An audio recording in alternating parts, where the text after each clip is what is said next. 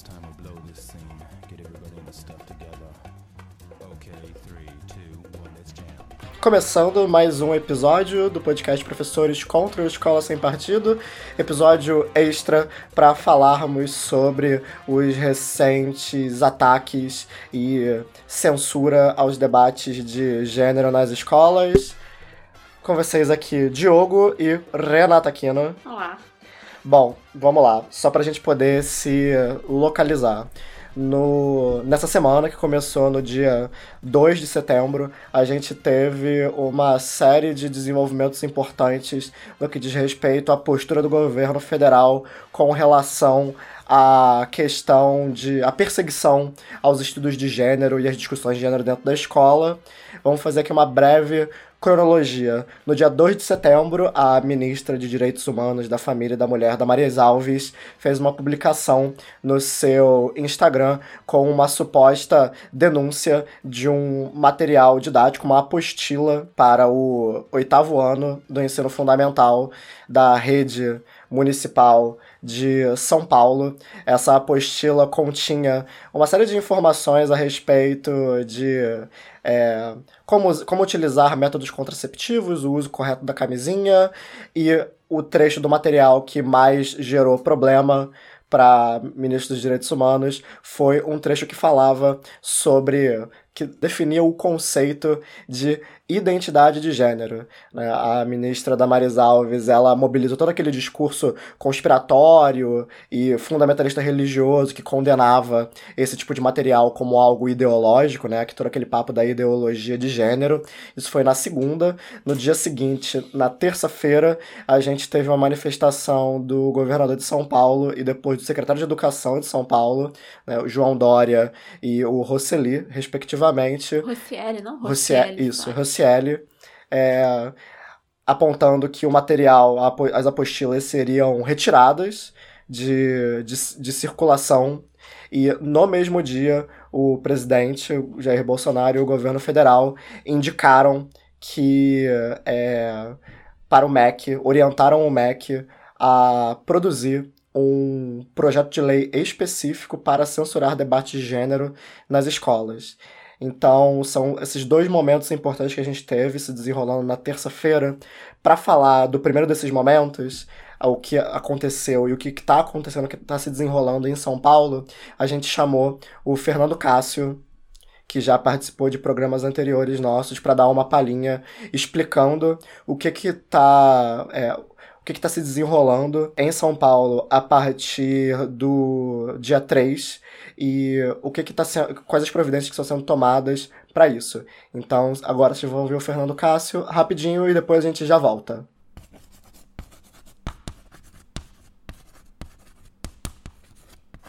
Olá, Diogo, olá, os ouvintes aí do podcast.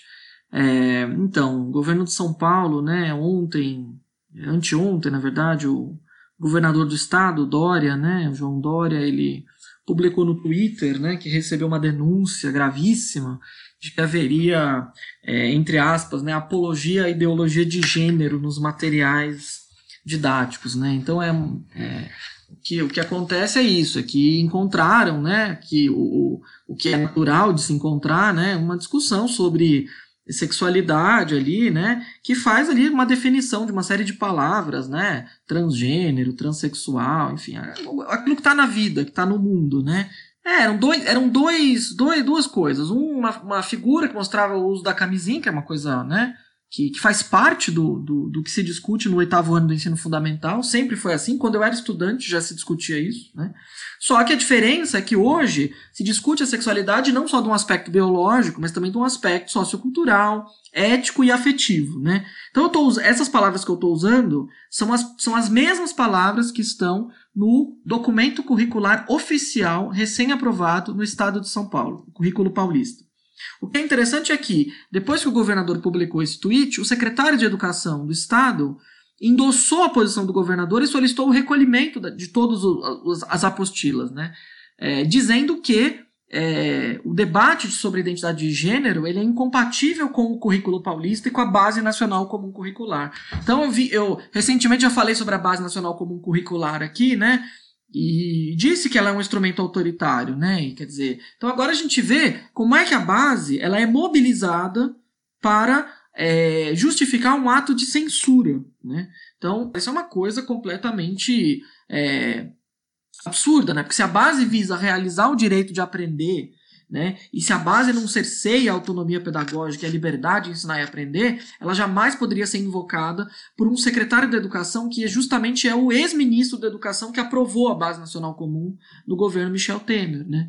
Então assim é uma coisa completamente é, absurda, né? Então na verdade assim concretamente o que vai significar é que mais de 300 mil apostilas vão ser recolhidas de todos os alunos do oitavo ano, que são 330 e poucos mil, né? No estado de São Paulo, é, e são apostilas que são usadas em todas as disciplinas, né? Então, são oito disciplinas que usam apostila. Então, significa que os alunos vão ficar sem material didático é, no terceiro bimestre do ano, né? 330 mil alunos, por motivos de censura, né? E motivos de censura é, que não estão nem mesmo fundamentados, porque nada fundamenta a censura, mas assim, nem o fundamento de que aquilo não é adequado para a idade ou para os, os objetivos curriculares do currículo oficial, isso não se sustenta, porque está escrito lá. Está na página 391 o objetivo de aprendizagem que pode ser lido, né? que trata de, de é, discutir a sexualidade não só do ponto de vista biológico, mas também sociocultural, afetivo e ético. Quer dizer, o que, que a gente está falando de sexualidade de um ponto de vista sociocultural? Estamos falando de gênero. Né?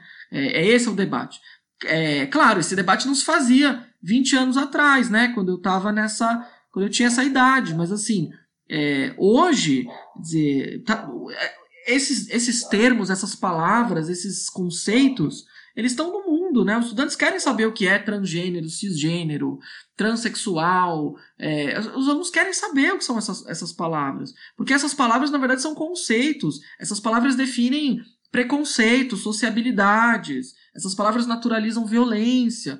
Então, se o currículo diz que está é, tá engajado em combater os preconceitos, as identidades, as violências, ele tem que estar tá engajado em fazer um debate mais complexo sobre sexualidade que tem que incluir gênero, né? E veja, mesmo, mesmo vocês vejam o debate, debate de sexualidade de um ponto de vista puramente biológico, que é a questão do uso da camisinha, né? De como pôr a camisinha, da foto lá do, do né, um desenhinho do pênis ereto, né, colocando a camisinha. Até isso é motivo de protesto. Quer dizer, isso era uma coisa que há 20 anos atrás já era feita nas escolas, no ensino fundamental, no oitavo ano. Então, assim, a gente a gente está a gente está retrocedendo em termos de, é, de tudo, né? E o governador Dória, ele está num movimento que é um movimento de é, de se colocar como uma opção reacionária ao Bolsonaro, né? Então, como ele está nesse movimento político, então ele não tem vergonha de é, adotar esse tipo de postura de censura, de, é, de reacionarismo e de, é, e de ferir direitos fundamentais, né? E de violar a autonomia pedagógica, é, e de fazer. E o secretário de endossar esse tipo de coisa, né? E de invocar o currículo centralizado para justificar um ato de censura, né? O próprio secretário que se vive se colocando como um defensor das liberdades pedagógicas. Então, assim, o, o caso é muito grave, né? É, e, e, mais grave ainda, né? Porque a gente está falando de dano ao patrimônio público, né? Porque eu estou falando aí de é, um, um ou dois milhões de reais que vão ser incinerados, né? Por motivos como esses que a gente que tanto no, nos tomam é, o tempo, né? Que é a nossa discussão, muito da nossa discussão, né? Sobre a perseguição e a censura nas escolas está relacionada a esse fundamentalismo religioso.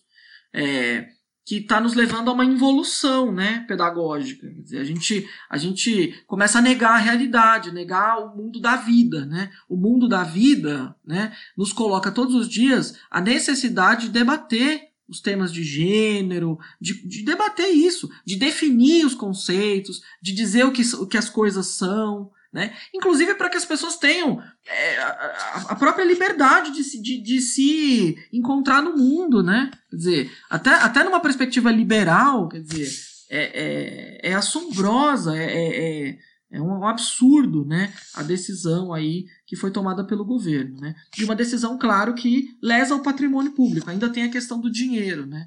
De você pegar o material que foi feito pelos professores da própria rede e você incinerar esse material e dizer que você vai contratar um, um, um assessor externo, né? Naturalmente, vai, vai naturalmente colocar isso na mão é, dos parceiros privados, né? Que, é claro, preferem é, nem, não, nem que sejam reacionários, mas assim, diante do reacionarismo, eles se omitem para que eles possam continuar ali é, ocupando seus espaços de poder e suas, os seus espaços de ação política, né? É muito triste, né? Que esse, que esse Brasil liberal, né, esteja fazendo esse tipo de papel. O, o Ministério Público do Estado de São Paulo ontem já instaurou um inquérito civil, né, para apurar isso, e aí no inquérito civil já está interpelando o Estado acerca de uma série de coisas, né? Dos custos desse material, é, da, da, justificativa pedagógica, da justificativa. É, inclusive a justificativa para os atos administrativos que foram tomados, né? Dizer, então já utilizando, já trazendo a Constituição, já trazendo os tratados internacionais, já trazendo é, é uma série de documentos aí é, que mostra um absurdo da decisão, né? no sentido de que ela é, de que ela vai contra o próprio currículo é, centralizado que o Estado aprovou, né? Então você usa, usa o currículo centralizado para negar o próprio currículo centralizado que diz que debates de gênero são importantes na escola no oitavo ano do ensino fundamental, né? Então existe isso, né? Então é um inquérito civil eu acho que o Ministério Público entendeu a gravidade, né? A imprensa está começando já a, a, a, discutir isso, né? É, acho que é importante que outras ações judiciais sejam, sejam tomadas, né? Em outras esferas, por outros grupos. Acho que tem aí é, direitos sendo violados, né? É, não é só o patrimônio público que está sendo lesado, mas o direito à educação está sendo violentado. É, então acho que assim os, os as entidades aí que, que, que, que defendem o direito, o direito à educação, que defendem a liberdade de ensinar e aprender, é, que acham fundamental e que lutaram muito para que o debate sobre sexualidade nas escolas saísse de uma perspectiva puramente biológica, né, para lidar, para lidar com problemas muito mais sérios, né, que a gente tem no nosso país, é, elas, elas têm que tomar, tomar partido dessa discussão porque é isso, né? O, é, é, é, sumamente irônico, né? Que o nome, o, o, as apostilas do, do, do, programa de São Paulo chama São Paulo faz escola, né? É, porque acho que a gente precisa, não pode deixar que São Paulo faça escola nesse aspecto específico da censura a materiais didáticos. Isso é uma coisa gravíssima, né? E um sintoma muito nefasto, né? Por outro lado, Diogo, veja, veja como é interessante, como, como, como, como, é, como as coisas são dialéticas, né? É, os estudantes da rede estadual de São Paulo nunca tiveram tão interessados em ler a apostila e o material didático, né? Quer dizer, então você também tem essa, essa, é, esse despertar da curiosidade. Por que mesmo que o governador do estado, o secretário da educação, eles querem tanto nos impedir de ler as páginas 27, 28, 29, 30, 31, 32 do material, entendeu? Então, assim, o governo, a, a, é, eu, eu, ouvi dizer, mas não tive acesso ainda, dizem que até disponibilizaram um PDF do material, né? Sem as páginas, né? Só faltou a tarja e, e, e cortar com a tesoura, né? Porque, de fato, é, é, aquele ato de censura mais chulo, né? Mais, mais é, é, é desqualificado que a gente pode imaginar. É como aquele governador lá, aquele prefeito do, de Rondônia, que, que no manual é, de defesa contra a censura das escolas tarjou material, né? Enfim, eles estão eles vandalizaram o material, né? Então, me parece que o, o caso é grave, que nós precisamos, é, enfim, aconteceu faz pouquíssimos dias, é, fazer uma denúncia muito forte disso é, desde agora. É um informe mesmo, acho que a gente. É, esse é um canal interessante, porque vocês acompanham essas coisas, né, essas ações, e o Estado de São Paulo, ele. ele é, repercute, né? As ações do Estado de São Paulo repercutem porque a rede é muito grande, né? São mais de 5 mil escolas. E acho que é isso. A gente precisa ter essa. criar essa rede, fazer, fazer esses informes periódicos à medida que as coisas forem se desenvolvendo. Mas é, é, bastante preocupante, né? Porque é isso, não é só o Bolsonaro, não é o, a escola sem partido, etc., mas são todas as hienas, né? São todos os oportunistas políticos que tentam se aproximar desses movimentos reacionários, né? E de censura para extrair proveito político, né? Pensando aí nas eleições vindouras, né? Isso é muito sério.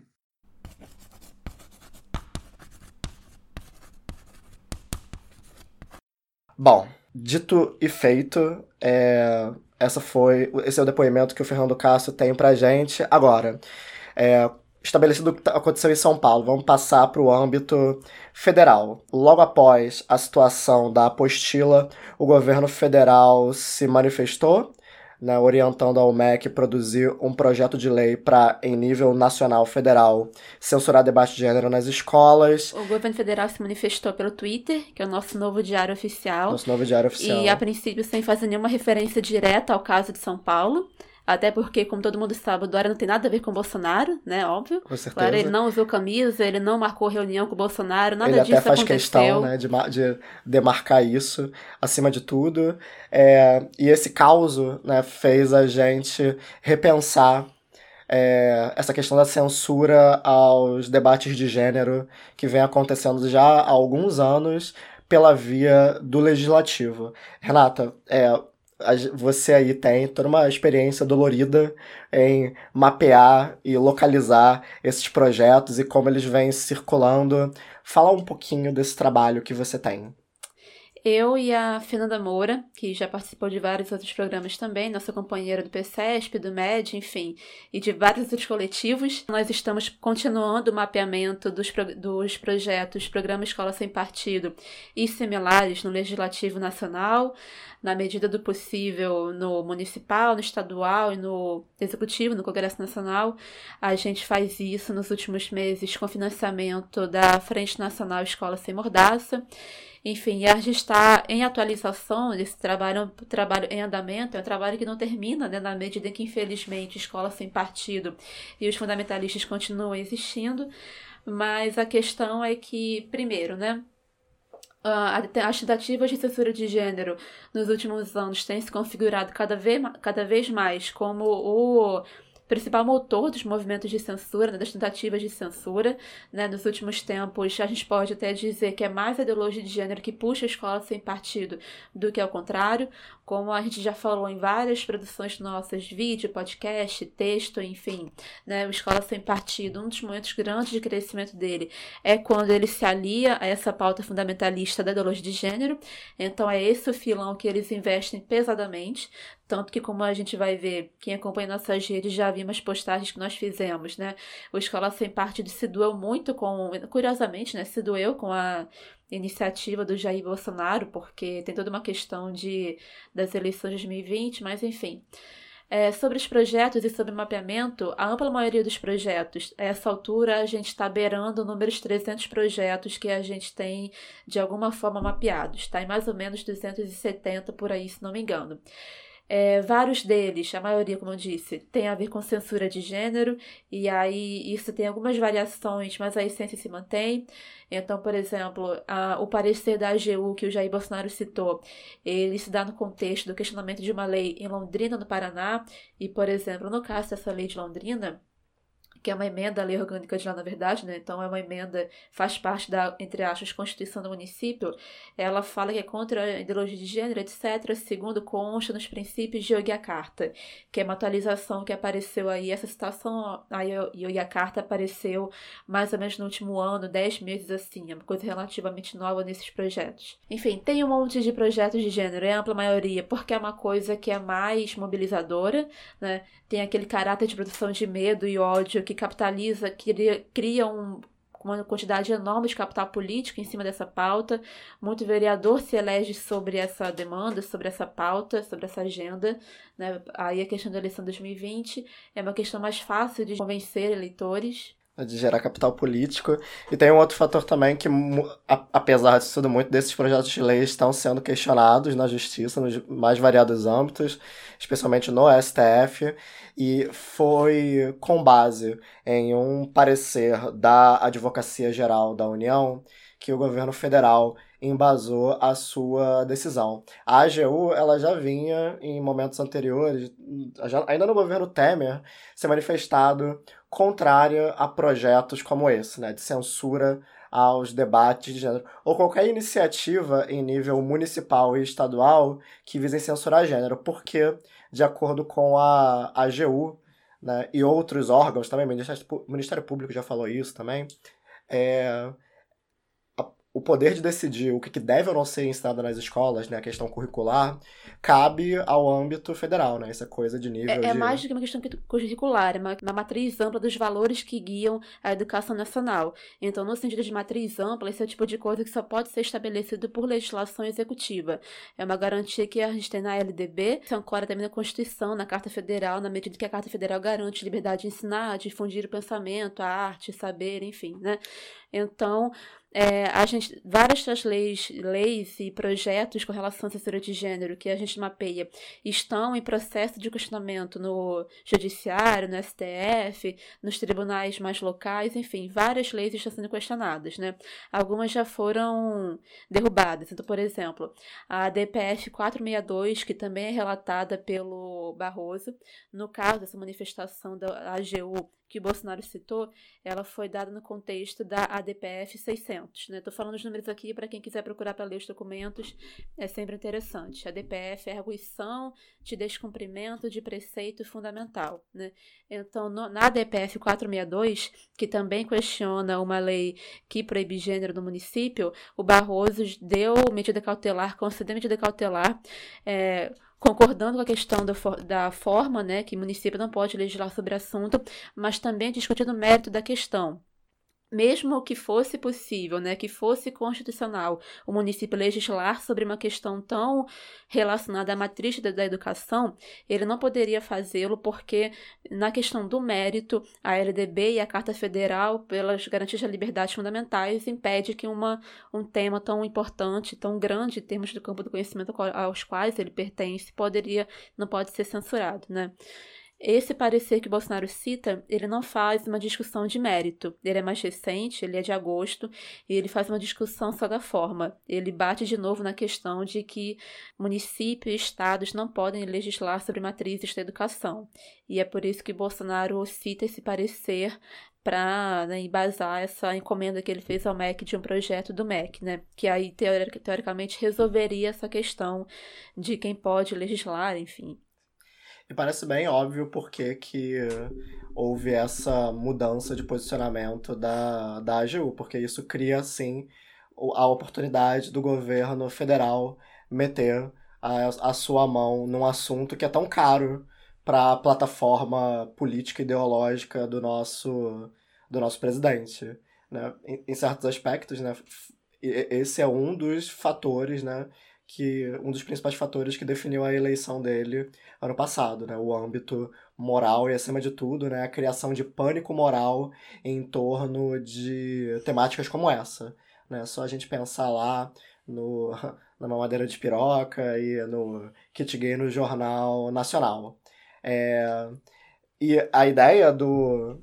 E a ideia de abraçar novamente essa é, uma discussão como essa, né, falando sobre ideologia de gênero, essa ideia, essa, esse conspiracionismo de que professores e os sistemas de ensino estão é, doutrinando crianças a serem homossexuais, bissexuais e, e transgênero, qualquer coisa que que o valha, serve para continuar mobilizando a base do presidente, né? Aqueles 20, 30% que ainda consideram o governo Bolsonaro como bom ou ótimo, e que é mais ou menos é, a, a, essa parcela que mantém é, o governo que dá a impressão que o governo ainda é relevante, que o que esse governo nessa, nessa constituição, nessa conjuntura precisa, continu, é, precisa continuar existindo. É a reforma da previdência e é isso. Como a reforma da previdência, já temos lá Rodrigo Maia para garantir o lado do empresariado, né? O aspecto moralista fica com a, essa, essa extrema-direita mais esculachada, né? Essa extrema-direita que não tem muito, muito pudor de se mostrar como, como tal, apesar da gente ter aí a extrema-direita de sapatênis do João Dória também querendo disputar espaço nesse sentido. E aí a gente vai ter a transferência dessa questão, né? Como legislar sobre debate de gênero, como fazer essa censura desse projeto que a extrema-direita defende, e aí isso passa para o âmbito federal. Só que, e aí esse é um próximo ponto da discussão que vale a pena a gente é, tratar, né, uma questão mais de análise, para além do factual, só que isso cria. Isso criou algumas contradições estranhas e, curiosamente, algumas oportunidades pra gente em torno da qual a gente pode agir. A gente falando, né? é, grupos coletivos, pessoas do campo da educação e por aí vai. É, uma coisa que é interessante destacar é essa citação né, os posts que a Escola Sem Partido fez falando sobre o assunto, uma coisa que a gente pode explorar, no mínimo a gente tem que levar em conta nas análises que a gente vai produzir sobre o assunto, é que essa tentativa do Bolsonaro de crescer em cima disso, né, de puxar para si a iniciativa e responsabilidade de proibir, proibir a ideologia de gênero no país, pelo menos ensino fundamental, é, acaba gerando meio que uma disputa de filões, né, uma disputa do mesmo filão eleitoral, pensando nas eleições do ano que vem, né, porque a gente tem vários casos em que vereadores se elegem só gerando capital político em cima disso. Só que aí, a partir do momento que ele divulga mais esse parecido da AGU e divulga mais o fato de que só o executivo pode falar do assunto, isso periga né, desfazer a força desse né, dessa agenda para as eleições municipais do ano que vem. E é nesse sentido que a Escola Sem Partido vai. O que é muito interessante porque aí é, também é um dos, bem, um dos vários momentos já, né, mas de qualquer jeito ainda é interessante, é um dos vários momentos em que a escola sem partido deixa claro que ele sabe muito bem, ele usa a seu favor a importância que ele sabe que ele tem em termos de capital político em eleições, né? Em políticos que não têm um histórico de militância, que não vê realmente de ação política, etc., e que crescem em cima de uma coisa pouca, né? Então a escola sem partido fala abertamente que isso preocupa, né? A mobilização de vereadores, etc., e lideranças religiosas, provavelmente, para as eleições do ano que vem. Né? Então a gente é. pode verificar que pode estar se criando um conflito entre as lideranças políticas e religiosas mais locais, que crescem em cima da ideologia de gênero, e o poder executivo ali na figura do Bolsonaro. É, isso é engraçado, né? A escola sem partido ele não está comprando muito bem, ou não totalmente, essa iniciativa do, do, do executivo. E é engraçado a gente pensar no que vem acontecendo ao longo desse ano o, o Escola Sem Partido, alguma, algumas semanas, meses atrás, ele anunciou que estaria suspendendo suas atividades, né, por falta de apoio do governo, do governo Bolsonaro. E, olha, eu super recomendo, vou colocar na, na, na lista de fontes e referências. Quem quiser. Foi uma entrevista que o Miguel Najib deu para o Gazeta do Povo, é, e a, e a, declaração é muito engraçada porque a declaração dele é literalmente ele reclamando porque ele não conseguiu uma mamata do Ministério da Educação, que ele foi deixado de molho esperando o, na época, o ministro da Educação, Velés Rodrigues, para uma reunião e o Velés Rodrigues deu um bolo no, no Miguel Najib. Ele ficou lá levando um chá de cadeira e não conseguiu aquilo que eles queriam, né? Que são que é espaço institucional no, no Estado, aparelhar o Estado. E essa declaração depois não deu em nada, né? Porque o Escola Sem Partido aparentemente voltou, né? Ele conseguiu... É, isso aí pode ser uma coisa bem particularista do Miguel Najib, né? Porque Bia Kicis foi eleita, apresentou um monte de projetos, enfim, apresentou a Escola Sem Partido 2.0, que a gente fala no programa extra. O Orley José da Silva, que já representou a Escola Sem Partido em vários eventos, já recebeu medalhinha pela Escola Sem Partido de município afora pelo país. É assessor legislativo do MEC, não é uhum. é um cargo, não é pouca coisa, é um cargo que, segundo a descrição dele, faz a ligação, a articulação entre o MEC e o Legislativo, né? Orley José, que com a Fernanda Moura já mostrou no texto dela, Orley José é um cara que participou de mobilizações sobre a base, que conseguiu vitórias políticas em termos de influenciar a base nacional comum, enfim. Então, assim, Orley José tá no MEC, Bia Kisses foi deputada, já apresentou o projeto Escola Sem Partido, Uh, Damares Alves, ela não, não, a gente não sabe, tem uma ligação dela mais oficial. A gente sabe que ela já teve outros coletivos junto com o Lei José, é ministra. Então, enfim, né? O Escola Ser Partido conseguiu suas mamatas, talvez não Biganagib especificamente, porque também já é procurador. Enfim, mas como plataforma, ela está muito bem representada no Poder Executivo, né? Sim, mas eles queriam mais, né? Eles queriam é, uma ação do Poder Executivo direta para instituir é, censura. E agora eles conseguiram, só que eles não conseguiram é. do jeito que eles queriam, porque eles sabem que eles vão ser engolidos por isso. Se o, o executivo tomar conta dessa, dessa, dessa, dessa pauta de censurar gênero, isso tira do escola sem parte da sua entrada em nível municipal e, e estadual, que é o que eles têm muito interesse, porque, como, como Renata muito bem disse, é, ano que vem tem eleição e ao mesmo tempo, é muito mais difícil você conseguir fazer essa ideia de um projeto de lei federal encomendado pelo executivo através do MEC ser aprovado e implementado, porque todos os holofotes estão voltados para isso, né? Quando você censura gênero de um jeito, numa, em iniciativas descentralizadas, né? um projeto por município, projetos com teores diferentes, com, onde é muito difícil você mapear, né? você consegue é, é fazer valer esse tipo de iniciativa com um pouco mais de sucesso. É, eles vêm ser melhor onde os lugares tem debates públicos que não acontecem em espaços muito amplos, né? Eles preferem coisas mais locais, com Câmara Municipal com 10, 15 vereadores, coisa pouca, para que não tenha espaço debate público realmente ter muita vida, criar polarizações, etc, né? No debate público de uma coisa que vem de poder executivo tem muito mais potencial para radicalizar os opostos, né, os lados que vão discutir a questão, do que no município pequeno, né?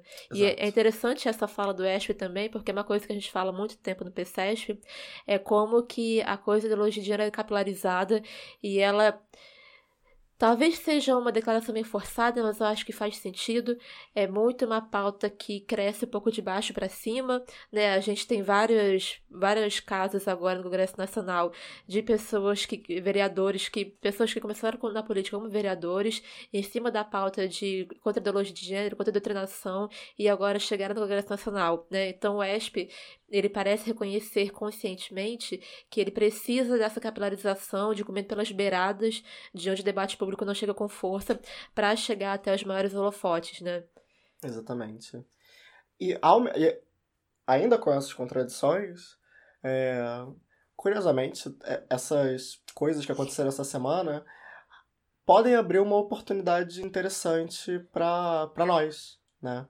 A gente que está aí tentando cada vez mais disputar o campo educacional, não só pela via da reação, mas também pela, é, pela proposta de do que a gente quer como educação, né? A gente sabe que a gente não quer, mas o que a gente quer de fato.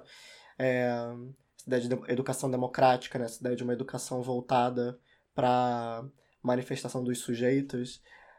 Tudo isso, né? Toda, todas essas circunstâncias criadas em torno do, do anúncio do, do, da decisão do governo de São Paulo, da decisão do governo federal, tudo isso cria essa oportunidade, porque agora, mais do que nunca, esse debate voltou. Né?